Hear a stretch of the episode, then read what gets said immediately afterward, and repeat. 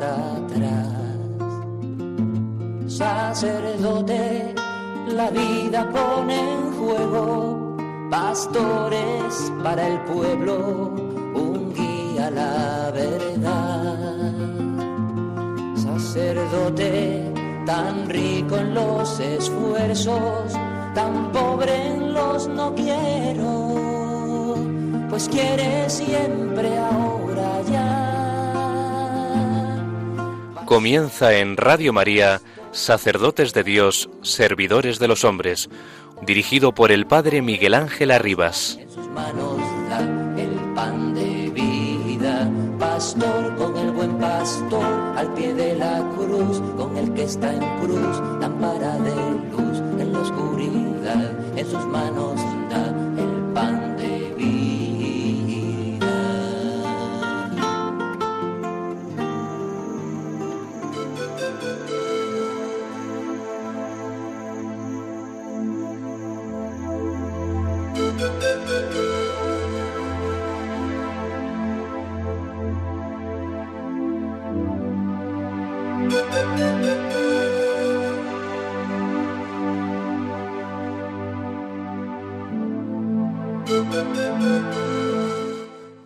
El sacerdote no inventa, no crea ni proclama ideas propias en cuanto que la doctrina que anuncia no es suya, sino de Cristo.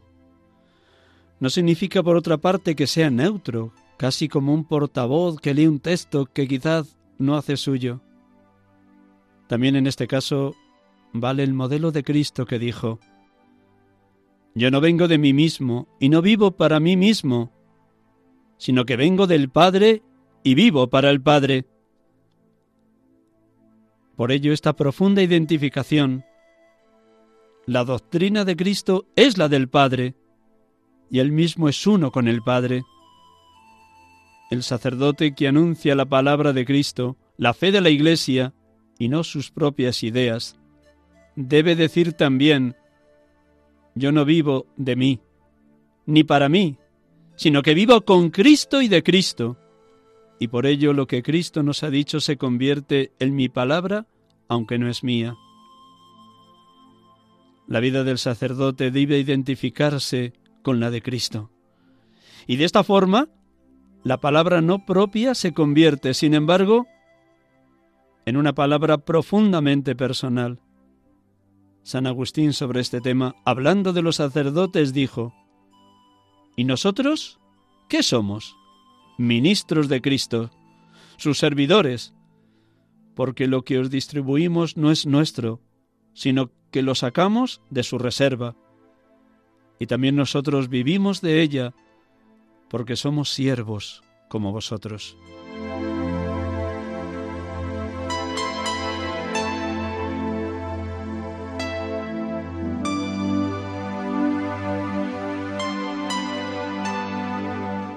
de Benedicto XVI en el año sacerdotal en una alocución de audiencia general 14 de abril 2010.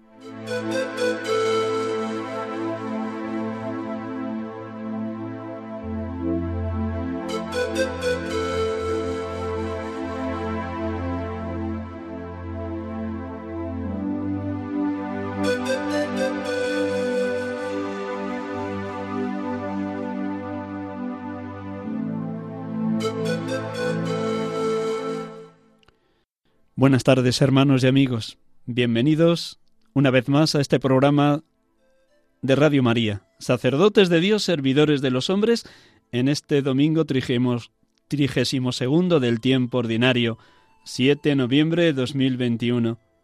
Hoy celebramos el Día de la Iglesia Diocesana. La Iglesia Católica, la Iglesia Universal, camina en esta tierra en esa comunión de iglesias pequeñas, de iglesias locales, de iglesias particulares presididas por un obispo, la iglesia diocesana, pero todos en el seno de la misma esposa de Cristo, del mismo pueblo de Dios peregrino, en la misma comunión del cuerpo místico de Cristo.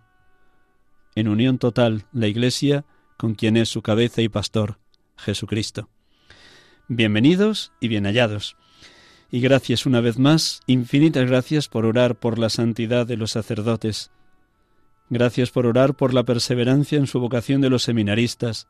Gracias por su cercanía y entrañabilidad para que irradiemos a Cristo, para que quienes hemos sido llamados a ser puentes entre Dios y los hombres, no lo hagamos nunca por fama, por prestigio, por seguridad, por comodidad, por puro profesionalismo, por pura mirada humana. No. Que el presbítero el sacerdote sea puente, pontífice entre Dios y los hombres, desapareciendo nosotros, anonadándonos nosotros, abajándonos, para que sólo irradiemos, manifestemos, comuniquemos a Cristo. Que una y otra vez todos los sacerdotes podamos hacer nuestra la exclamación de San Juan Bautista. Es necesario que yo mengüe para que Él crezca. Yo tengo que menguar y Él tiene que crecer. Que seamos icono, reflejo solamente de Jesucristo, sumo y eterno sacerdote, pastor de la Iglesia, cabeza del pueblo de Dios. Con estos deseos comenzamos el programa y hoy tendremos la dicha de poder dialogar dentro de unos minutos con un sacerdote recién ordenado en la diócesis de Tenerife. Héctor José de Armas Hernández, que fue ordenado el pasado 9 de octubre. Vamos a vivir este momento y, esta, y este programa con toda intensidad, en la certeza de que Dios siempre tiene algo preparado para nosotros. Nos habla sobre todo a través de su palabra, a través de los signos de los tiempos, a través de los acontecimientos eclesiales donde Él permanentemente se está manifestando. Un instante de recogimiento para que la palabra nos ayude a ponernos en la mirada de Dios, en esa certeza. Lámpara es tu palabra para mis pasos, luz en mi sendero.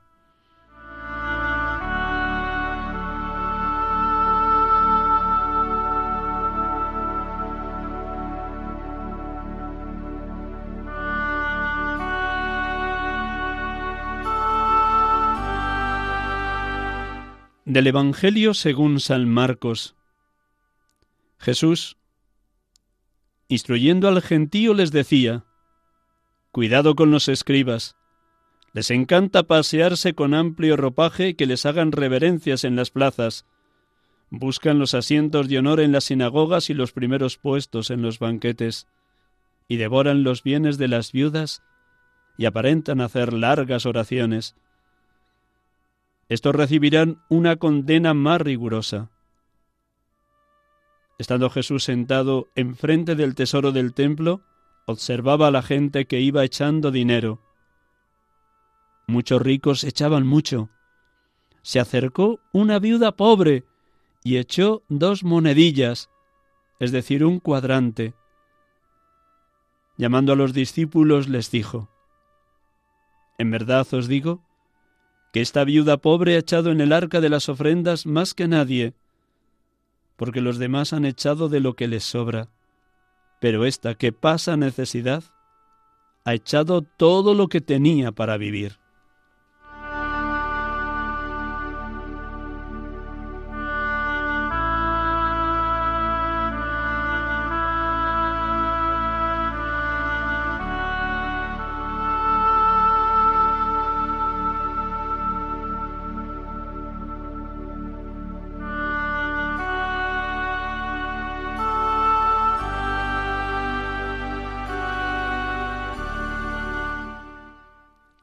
Bendito seas, Padre, porque en tu Hijo nos enseñas cómo quieres una religiosidad sincera, limpia, auténtica, sin ropajes ni adornos, sin halagos ni búsquedas de primeros puestos, sin apariencias ni largas oraciones vacías, sin egoísmo ni seguridades mundanas.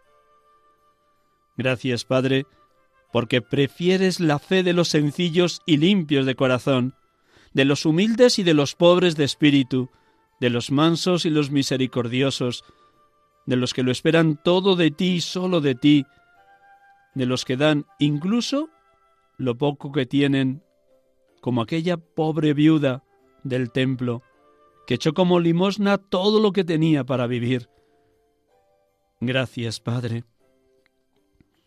Bendito y alabado seas, Jesucristo, por tu capacidad de estar atento a los pequeños detalles de los sencillos y los humildes, de grabar en nuestra mente y en nuestro corazón la imagen de esta viuda pobre, ejemplo viviente de persona desprendida y confiada en la providencia divina.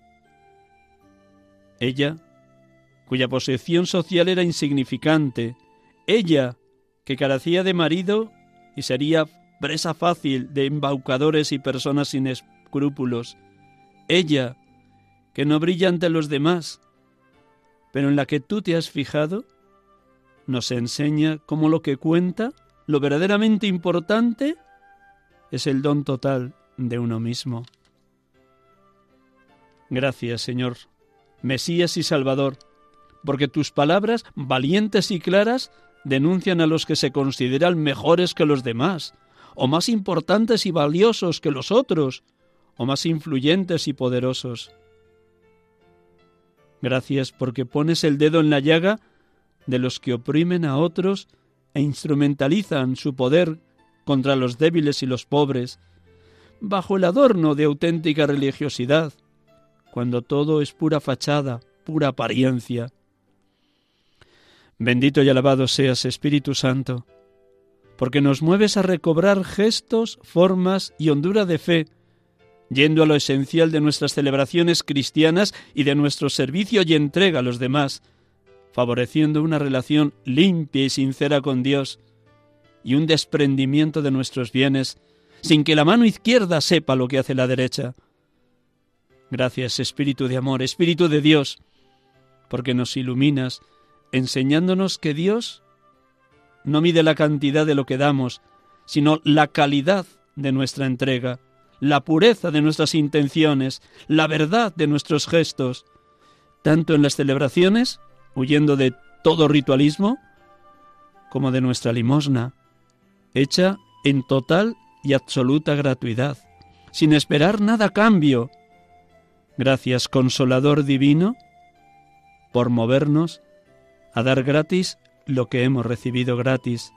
A dar gratis porque antes Jesucristo el Salvador nos ha salvado gratuitamente. Por pura gracia estamos salvados. Bendito y alabado seas Padre, bendito y alabado seas Hijo, bendito y alabado seas Espíritu Santo, oh Trinidad Santa, oh perfectísima comunión de los tres. Sumergidnos de lleno en vuestra presencia, en vuestro amor.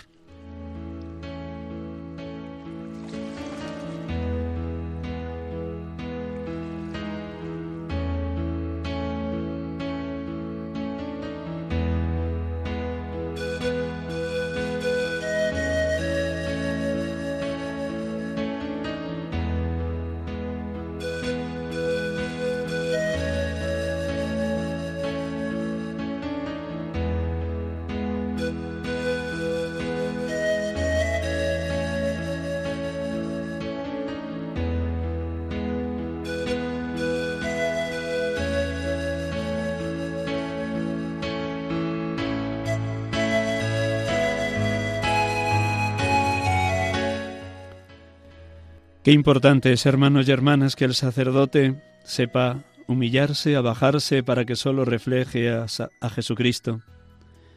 El sacerdote cree, acoge y trata de vivir lo que el Señor Jesús nos ha enseñado y la Iglesia a través de 21 siglos de historia nos ha transmitido. Este es el itinerario de identificación de todo presbítero en la Iglesia. Como decía también el propio Papa Benedicto XVI, Unidos en la misma caridad, todos somos oyentes de aquel que es para nosotros en el cielo el único Maestro. Tomando el Papa Benedicto palabras de San Agustín.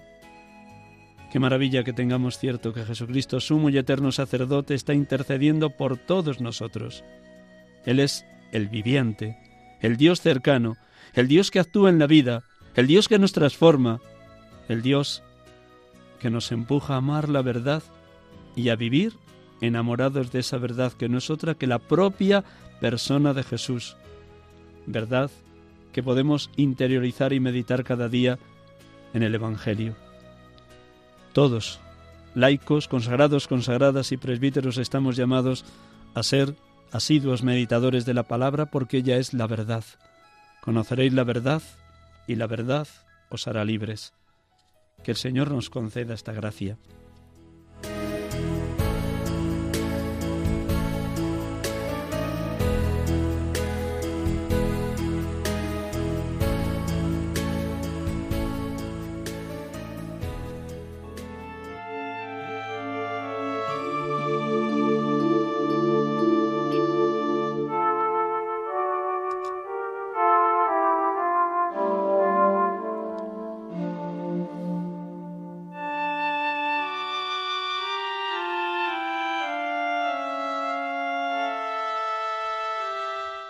Estamos con ustedes aquí en Radio María, sacerdotes de Dios, servidores de los hombres, en esta tarde de domingo, como cada domingo, en esta cita, donde el testimonio de los sacerdotes jóvenes y de los sacerdotes ya veteranos nos hace vibrar a todos los que ya hemos sido ordenados, pero también a todos ustedes, oyentes de Radio María, laicos, consagrados, consagradas, sacerdotes, seminaristas que nos escuchan, todos en la misma barca, que es la Iglesia, remando en esa misma dirección, cada uno en la Iglesia diocesana donde el Señor nos ha plantado para que sembremos Evangelio.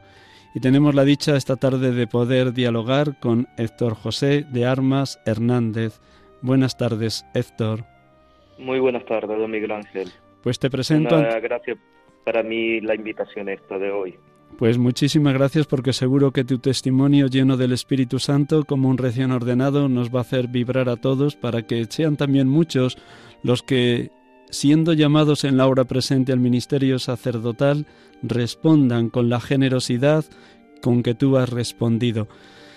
Héctor José de Armas Hernández nació en San Cristóbal de la Laguna el 13 de mayo de 1996. Su parroquia de origen es también Mariana, María Auxiliadora, como él es el día de su nacimiento, Nuestra Señora de Fátima. Comenzó el seminario mayor en, en la diócesis de Tenerife con 18 años, después de terminar segundo de bachillerato.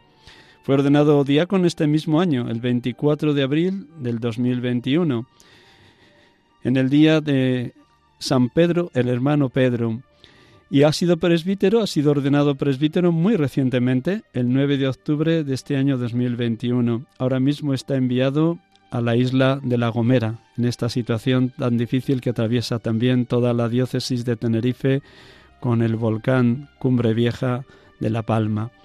Pues bien, vamos a escuchar su testimonio de vida que habla de una manera clara, elocuente, cómo el Señor le ha ido conduciendo, le ha ido madurando en los años de seminario y ahora con la ordenación recientísima, su espíritu seguro que rebosa de la fuerza, de la gracia, del empuje del Espíritu Santo. Héctor, mm, ¿cómo viviste tu ordenación sacerdotal? ¿Cómo viviste tu primera misa? ¿Qué anidaba en lo más íntimo de tu alma? ¿Cómo le dabas gracias a Dios postrado allí en, la, en el suelo de la catedral de, Tenerife, de, la laguna? ¿Cómo viviste ese día y tu primera misa? La verdad que fue un, fueron dos días emocionantes, muy, muy intensos de vivir interiormente, espiritualmente. También los días previos, porque te veías acercando y te veía que ya llegaba el momento tan esperado, ¿no? De la entrega definitiva y total.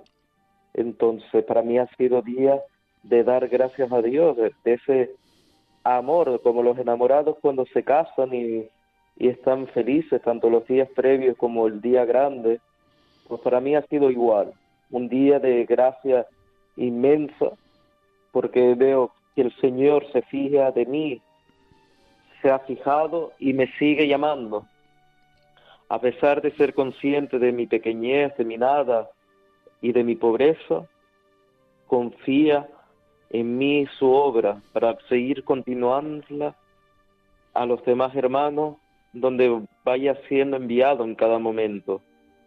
Ese momento de la ordenación fue un día intenso, los nervios previos a la, salir a la celebración, pues me comían interiormente, de la emoción de tantos momentos que me venían a la mente. Y luego también, pues allí se me quedaba chica hasta la sacristía. en ese momento caminando de un lado a otro.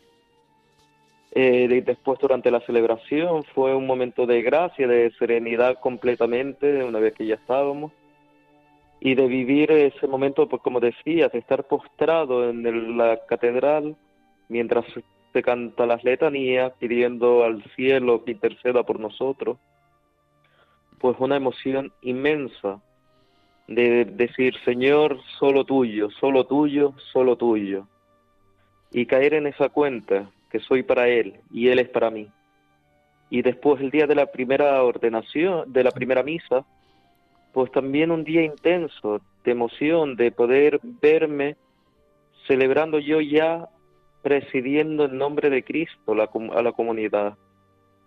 Pues un día de dar gracias a Dios, de emocionarme, de caer en la cuenta de elevar al Señor en su un poco de pan y en un poco de vino que se convierten en su cuerpo y sangre glorioso, pues darle gracias por escogerme para tomarlo, partirlo y darlo. Y también a la vez quería hacer viva mi lema sacerdotal. En todo amar y servir, me gastaré y desgastaré por vuestra salvación. Porque en definitiva estoy llamado a amar a todos, en cada momento, en cada situación, en cada circunstancia, y siempre sirviendo. Sirviendo es como la mejor forma de amar. Y luego gastándome y desgastándome, como decía San Pablo, por la salvación de los demás. No porque me reconozcan, no porque me digan al final de un tiempo, qué bien lo has hecho aquí, Héctor, o se me aplauda o se me reconozca, sino porque realmente el importante debe ser Cristo. ¿Cómo veías el rostro de tus padres, de tu familia, de tus amigos de toda la vida en esa primera misa? Me imagino que la celebraste allá en la parroquia de María Auxiliadora, donde creciste como niño y adolescente. ¿Es así? Es así. Eh, la celebré en María Auxiliadora. Allá y la verdad que fue muy emocionante. En San Cristóbal de la Laguna, ¿no? Bueno, pues cuéntanos cómo, cómo fue eso, cómo veías el rostro de tu familia, de tus padres especialmente y de los amigos de toda la vida. Pues el rostro de mi madre pletórica, ¿no? Los nervios, lo, típico también de la emoción. Eh, luego mi hermano también muy emocionado, además la suerte de tenerlo ahí al lado mío, ¿no? Con celebrando junto a mí, que eso también es una gracia especial tener un hermano sacerdote y además monje benedictino. Y después la gente, tanto los amigos como gente de las parroquias de origen, como de otras comunidades parroquiales a las que fui enviado durante este tiempo del seminario, pues era una gracia, porque encontrabas ahí el rostro del Señor en ellos también y veías la alegría que sentían por ver a alguien que conocen, a alguien que quieren, dar este paso. Y sin duda alguna, para mí era también un motivo de gracia contar con ella en ese momento tan especial y tan único que yo creo que a ningún sacerdote se nos olvida. Y si, se, y si vamos perdiendo ese primer amor, ese primer ardor, deberíamos volver a este recuerdo al recuerdo de la ordenación, al recuerdo de la primera misa. Para tus padres, tener dos hijos sacerdotes tiene que ser una alegría indescriptible, aunque a lo mejor no puedan tener nietos ni pero tienen la herencia de los hijos espirituales que ambos tenéis, tu hermano que es benedictino y tú. Ya que nos has señalado este hecho familiar, ¿cómo viviste la ordenación de tu hermano? ¿Qué años tenías? ¿Qué significó para ti? Y el paso que dio de ser sacerdote diocesano a luego ser monje benedictino. Cuéntanos, ¿qué años tenías? ¿Cómo viviste esos dos momentos de tu hermano? Pues para mí fue una gracia, ¿no? También el hecho de la ordenación de mi hermano. El primero, pues como sacerdote diocesano, que después fue enviado a la isla del Hierro, a las comunidades del Pinar, La Restinga, Isora y San Andrés. Y después, hace apenas un año y pico, pues decide, porque ha descubierto en su proceso espiritual que el Señor lo llamaba a otra vocación dentro de la vocación, como es la vocación benedictina. y decide ir al monasterio de Santa Brígida de las Palmas. Ante esto, pues siempre es un hecho que un poco costó a mi madre y a mí también un poco al principio de que partiera la vida monástica, porque al final es diferente a la vida activa. Pero ahora, vi contemplando en este momento y la felicidad que él vive allí dentro, y la paz y la serenidad que uno encuentra cada vez que se va al monasterio, pues una suerte contar con él también y saber que él reza por mí diariamente y por mis comunidades encomendadas, que estoy sostenido por él y por los demás hermanos de la comunidad. Luego, cuando él se ordenó, pues yo tenía ya 17 años, bueno, él ya se ordenó de presbítero, por lo tanto, pues también una gracia especial para mí, ya cerca, ya llevaba yo tiempo con el tema de entrar al seminario, de lo he estado meditando, pero yo prefería acabar lo que eran los estudios fuera del instituto y ya después, una vez acabado el bachiller, pues entrar al seminario mayor. El hecho de que en una familia haya dos hijos sacerdotes nos mueve a todos a dar gracias a Dios, pero seguro que también el ámbito, el clima que has respirado en los años de infancia y adolescencia han sido los que han movido tu vocación, como la de tu hermano. Cuéntanos cómo has vivido tu experiencia de fe, tu experiencia religiosa en la infancia y adolescencia. ¿Qué, qué, qué sentías cuando contemplabas a tus padres? Pues, verá, él de pequeño, ¿no? Desde yo apenas con tres años, pues hemos tenido relación con el asilo de las hermanitas de los ancianos desamparados, porque mi abuela paterna, pues con yo tres años, empezó, entró allí al asilo. Entonces el contacto con las hermanas ha sido constante desde ese entonces, de verlas, de observarlas, ¿no? Y eso ya crea un testimonio de vida, ¿no?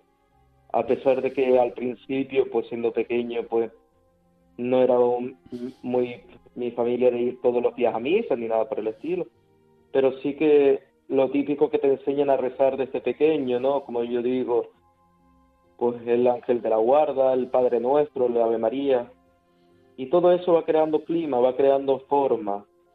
Después con el fallecimiento de mi padre, pues sí que retomamos todos más la vida de fe y el llanto constante, el diario y que al Señor al final se vale de momentos determinados para crecer. Y, sin duda alguna yo recuerdo también un capellán del asilo, mayor ya, que ya falleció, que también eh, pues lo ves y dice, y este hombre que se entrega la vida, ¿por qué? ¿A cuenta de qué? ¿No? Y que y ves la felicidad hasta en la vejez, igual que las hermanitas, que aunque siendo mayores, pues la vez entregadas a los ancianos y felices. Pues todo eso va creando un clima de, de testimonio, de, querer seguir al Señor también, aunque uno al principio no lo descubra como tal. Y luego, pues yo no sé si le habrá pasado a usted, pero yo hablando con otros compañeros, también suele ocurrir que a veces siendo pequeño pues jugar a incluso a celebrar misa o a hacer procesión, pues a mí eso me ocurría también de pequeña. Entonces, pues todo eso se va gestando de una forma y otra y el Señor actúa. Cuéntanos lo más gozoso que has vivido en el tiempo de seminario, en la relación con los formadores, con el rector, con los compañeros y lo que más te ha costado, o si en algún momento se, se te hizo muy duro el periodo formativo en el seminario o todo ha sido llevado por alas de águila en el tiempo de, formación? Pues como sabemos bien, el tiempo de formación pues hay momentos de alegría y de gozo, pero también de batalla y de cuesta arriba. Pero al final el Señor, cuando estamos confiando en su misericordia y seguimos apostando por Él, porque sabemos que Él es el que nos llamó, pues al final pues continuamos adelante. Pues sin duda alguna siempre hay momentos determinados a lo largo de la vida del seminario que es una gracia especial, ya sea por el envío a diferentes parroquias que pastorales en las que he estado y que tanto me han aportado y que tanto he aprendido también algunas en especial que he sido muy, muy feliz y que me han hecho tanto bien para mi vida sacerdotal de hoy. Luego también pues con el compartir tanto con los formadores en, el clima como con los compañeros, ¿no? Que siempre es una gracia y siempre hay momentos pues que a uno le viene desde el echar una mano en el estudio, el hecho de convivencia que hayamos tenido, momentos de ocio, de chuletada o lo que sea que compartimos especial entre los compañeros y que se crea un clima de familia. Y luego también por los momentos de dificultad, como decía, que siempre hay, que siempre hay momentos de decir, Señor, porque ahora esta prueba más o por las circunstancias que nos han tocado vivir a veces también en, nuestro seminario, por la pena de alguna cosa que ha pasado a nivel general de la comunidad, lo que sea, que también duele y que te cuesta. ¿Qué te llevó a que a las puertas de tu ordenación eligieras como lema en todo amar y servir, con sumo gusto me gastaré y me desgastaré? ¿Cómo fue trabajándote la palabra de Dios y el Espíritu Santo en tu tiempo de formación que llegaste a esta síntesis y a querer elegir estos dos lemas para tu ministerio? ¿Cómo fue interiormente elaborándose eso, Héctor? Pues eso fue desde hace tiempo, la verdad, porque iba viendo como esa invitación que el Señor como que me resonaban estas palabras en mí, que me iba poniendo de una manera o de otra y que tenía que hacerlo vida, que tenía que escogerlo como lema. Ya la primera parte y la ignaciano en todo amar y servir, pues sí que lo, puse ya incluso en el diaconado y ahora ya en el presbiterado, pues las dos partes. Porque yo creo que en definitiva el Señor, cuando uno lo llama, nos, nos llama a eso, amar a todo el pueblo, amar a todo el mundo y servirles, servirles porque es lo que nos dio el ejemplo el Señor, es lo que contemplo yo cuando observo la escena de el lavado de los pies, ¿no? El lavar los pies a los discípulos, pues nos da el mejor testimonio de servicio. El único justo, el único que no tenía por qué hacer eso, se pone a lavar, se rebaja, se pone como un esclavo pero por un signo de amor. Y luego me gastaré y desgastaré, porque yo creo que una vida que no se gasta, una vida sacerdotal que se queda encerrada en sí mismo, pues no merece la pena. Y que al final, pues por mucho que sepamos, por muchas teorías que tengamos, por muchos estudios que podamos tener o ser expertos en teología, yo creo que de eso poco nos sirve. Si a la hora de la verdad, pues no, nos entregamos por la salvación de los demás, porque si no al final será un poco de crear un clima de porque yo puedo, por mi ego, por mi protagonismo, pero no por la salvación de los demás. Entonces todo esto se iba gestando en el seminario, se iba gestando en el día a día hasta llegar a mi ordenación, de ver que las cosas que yo ponga, las cualidades que yo pueda tener o lo que yo pueda eso, no es para mí, sino que debe ser para el bien de todos y para la salvación de todos. ¿Cómo acogiste el envío a la isla de La Gomera? Y descríbenos también cómo son los pueblos donde has sido enviado, los titulares de las parroquias, cómo te vas integrando en estas primeras semanas después de tu ordenación. ¿Cómo has vivido este paso del envío a La Gomera? La verdad que para mí venir a La Gomera ha sido una gracia, porque La Gomera es un lugar muy bueno, muy acogedor, una isla muy cercano todavía, ¿no? Y que al final, pues el Señor va preparándonos el camino antes. Eh, cada cura que ha pasado por esta isla, que cura que amigos que hablaba yo antes de venir, pues no lo decía. Héctor, vas a disfrutar. Héctor, verás que ahí en La Gomera todavía es otro clima. Es otro clima a nivel espiritual o a nivel respetuoso con la vida religiosa.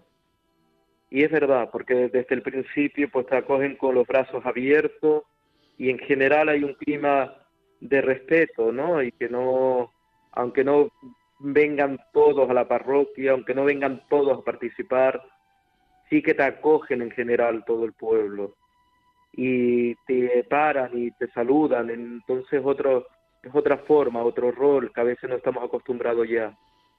Y sin duda para mí en estos pueblos, tanto de Hermigua como en Agulo y Las Rosas, cada uno es diferente, cada de las cuatro parroquias que tengo, pues las cuatro son realidades distintas, a pesar de estar tan pegadas y tan cerca de uno y de otro, que no haya tanta distancia, pero sí que cambian, porque no es lo mismo una realidad de eh, que se vive, por ejemplo, en San Marcos en Agulo, a las Rosas, que es la parte alta, más hay menos población.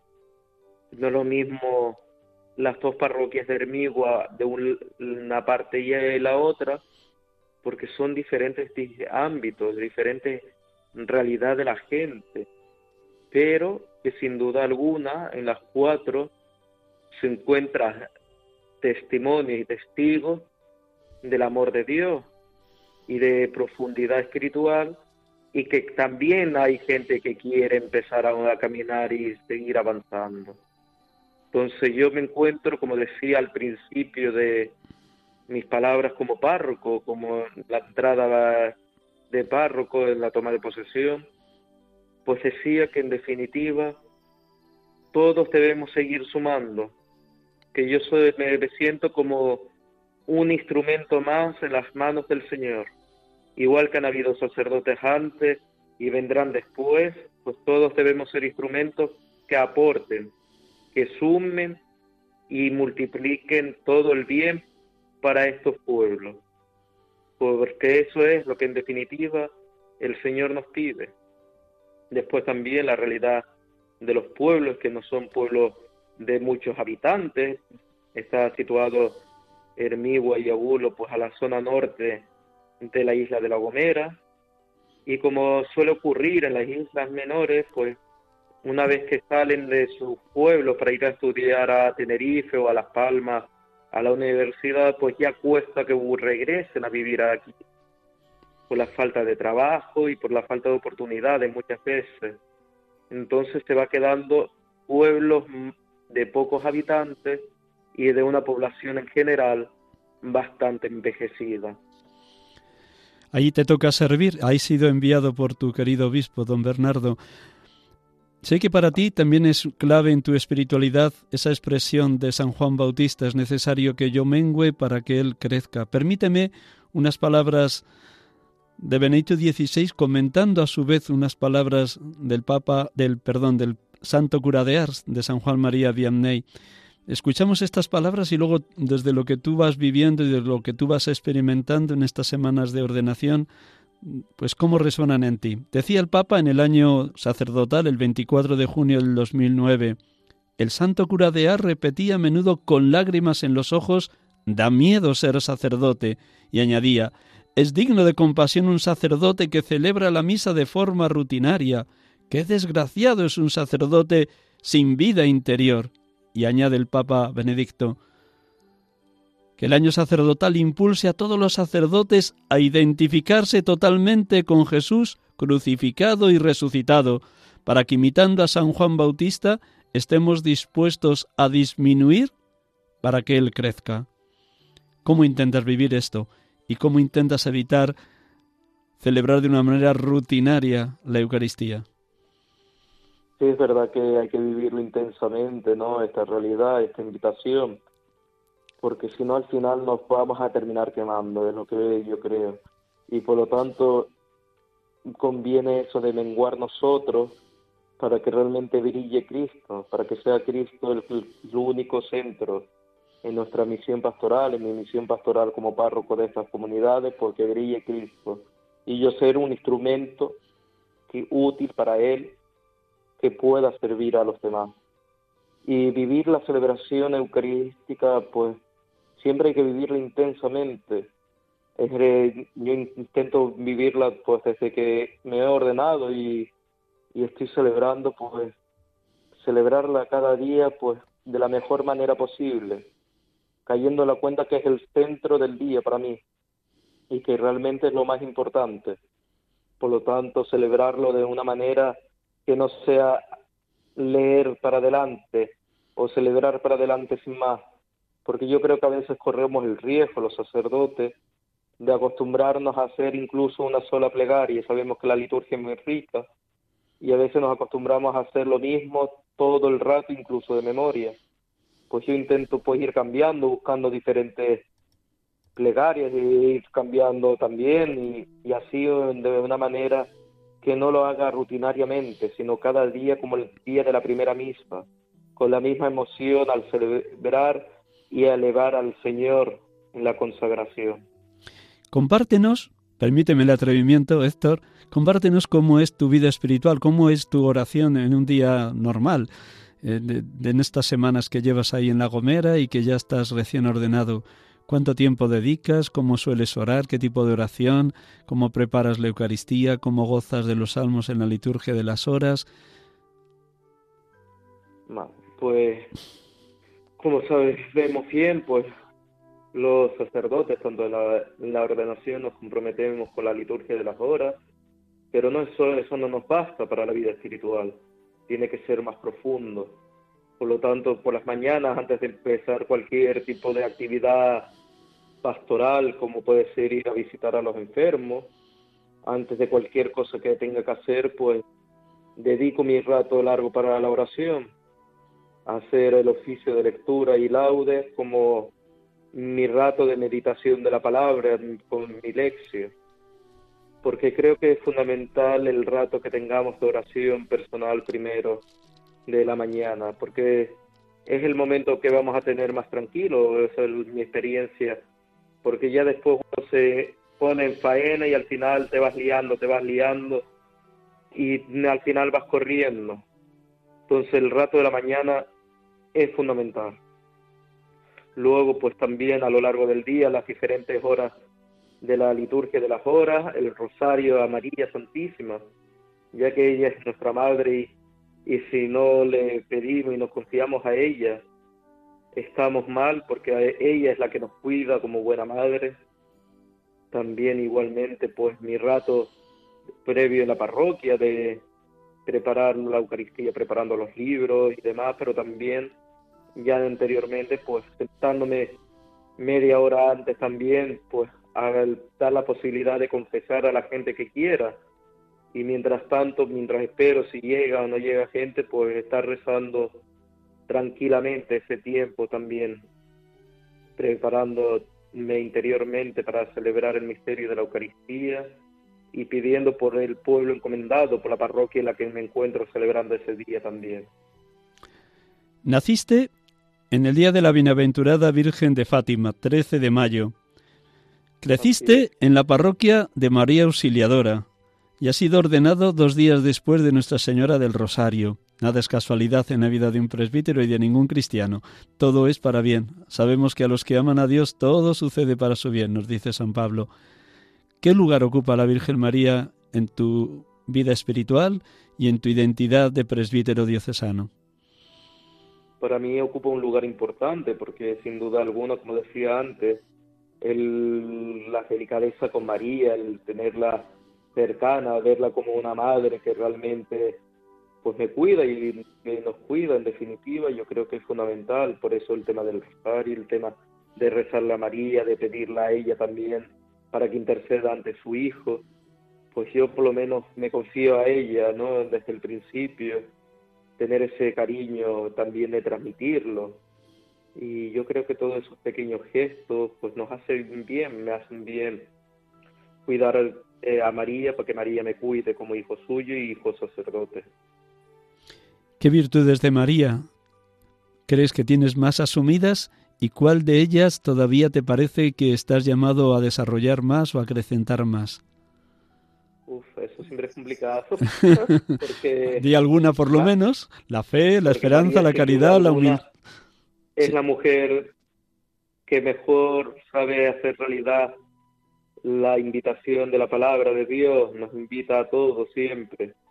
Yo sinceramente pues intento imitarla, intento estar atento, ¿no? También como María, por si falta el vino, pues estar atento a los detalles para poder hacer lo que Él nos diga. En definitiva, pues ponerme en manos del Señor y ahora como sacerdote, pues estar atento a la realidad de mis comunidades para ver qué vino es el que falta para que el Señor obre el milagro. estar atento para ayudar y posibilitarlo. Pues no, no, les no les queda vino, que también se lo sepas decir a la Virgen María todos los días cuando atiendes las cuatro parroquias a las que has sido enviado de ahí de la isla de La Gomera. Posiblemente en los días previos a la ordenación o las semanas previas tuviste oportunidad de un diálogo tú a tú con tu obispo, don Bernardo. ¿Alguna palabra que, él te dijera o alguna insistencia para tu ministerio o el propio testimonio de cómo vive él su episcopado? Pues cuando hablé en su momento con don Bernardo, pues me invitaba a eso, a confiar, a cuidar la oración siempre y a entregarse uno, ¿no? En definitiva, porque cuando nos estamos completamente, y como él suele insistir, nos expropiamos, nos expropiamos. El, ser, el sacerdote se expropia, ya no se pertenece.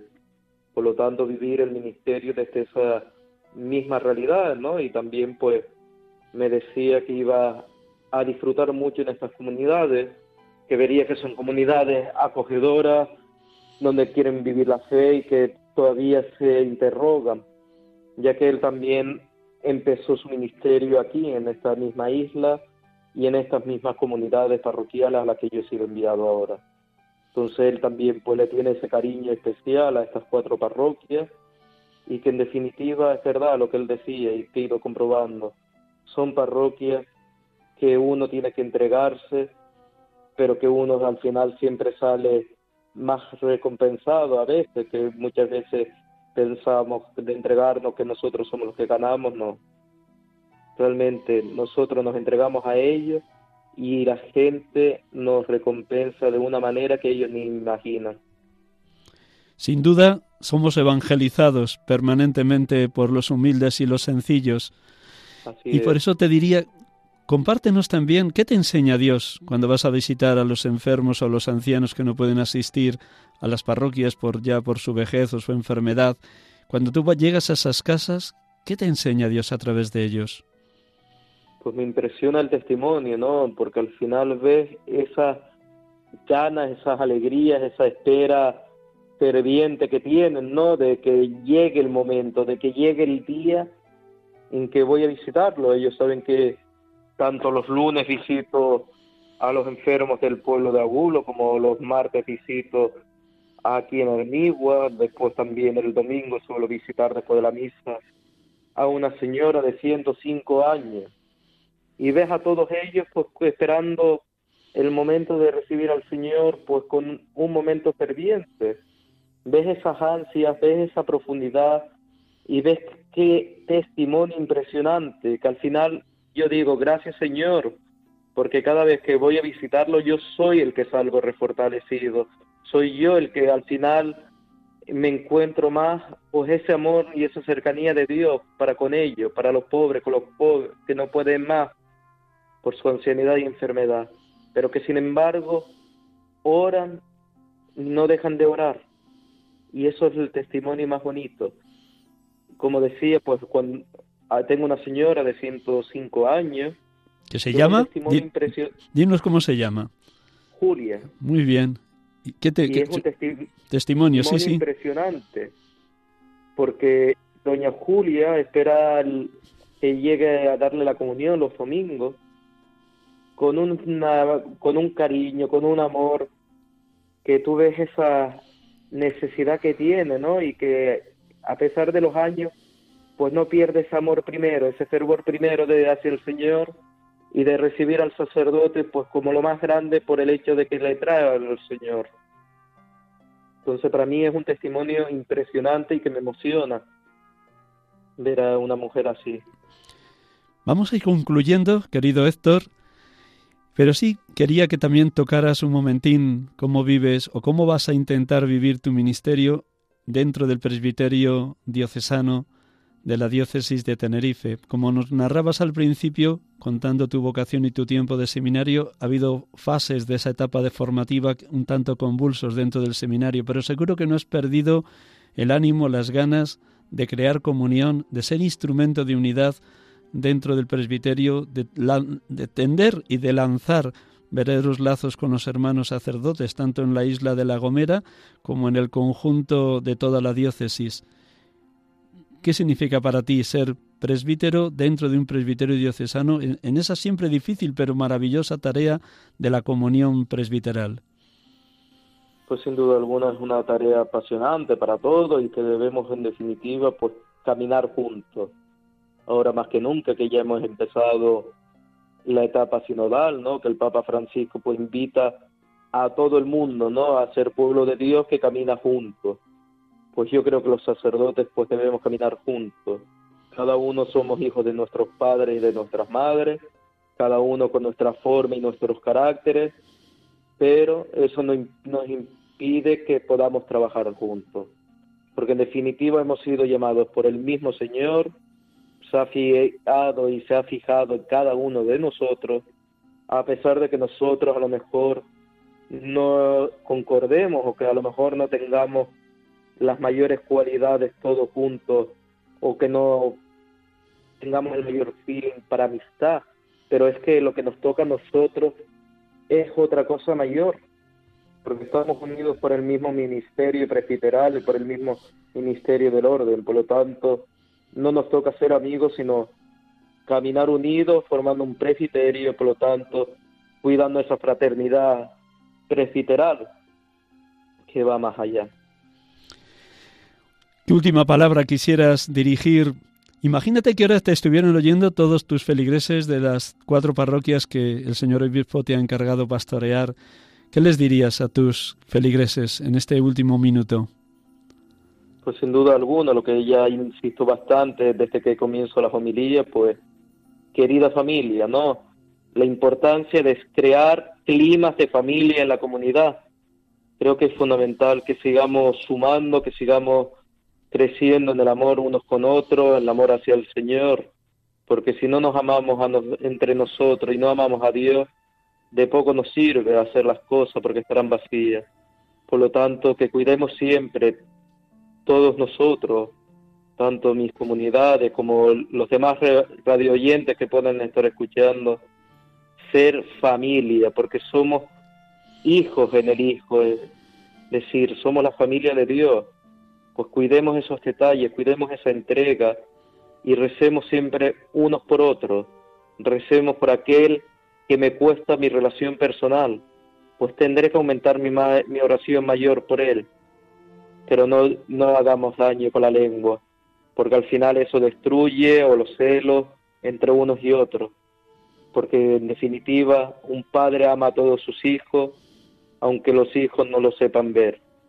Por eso lo que pido al Señor, que haga realidad en mí, poder amar a todos como Él nos ama y siempre construyendo familia. Muchísimas, muchísimas gracias Héctor. Permíteme que vuelva a recordar a los oyentes quién eres por, por aquellos oyentes que se hayan podido unir al programa ya iniciado y luego ya nos despedimos juntos. Hemos estado hablando en esta tarde de domingo con Héctor José de Armas Hernández, sacerdote de la diócesis de Tenerife, actualmente enviado a la isla de Gomera.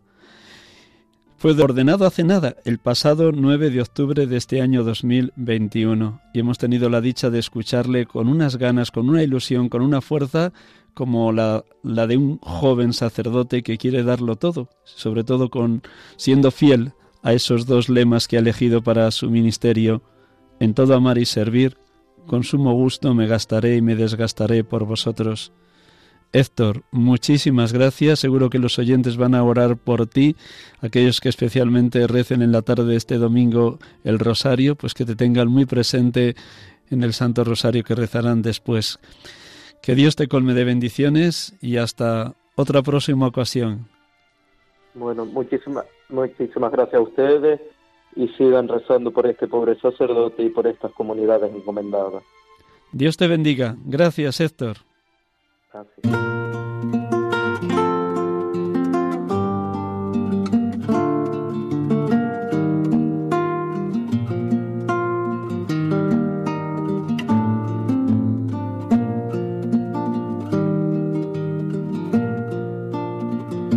Sacerdote tan grande y tan por anunciar el reino dejó su casa atrás.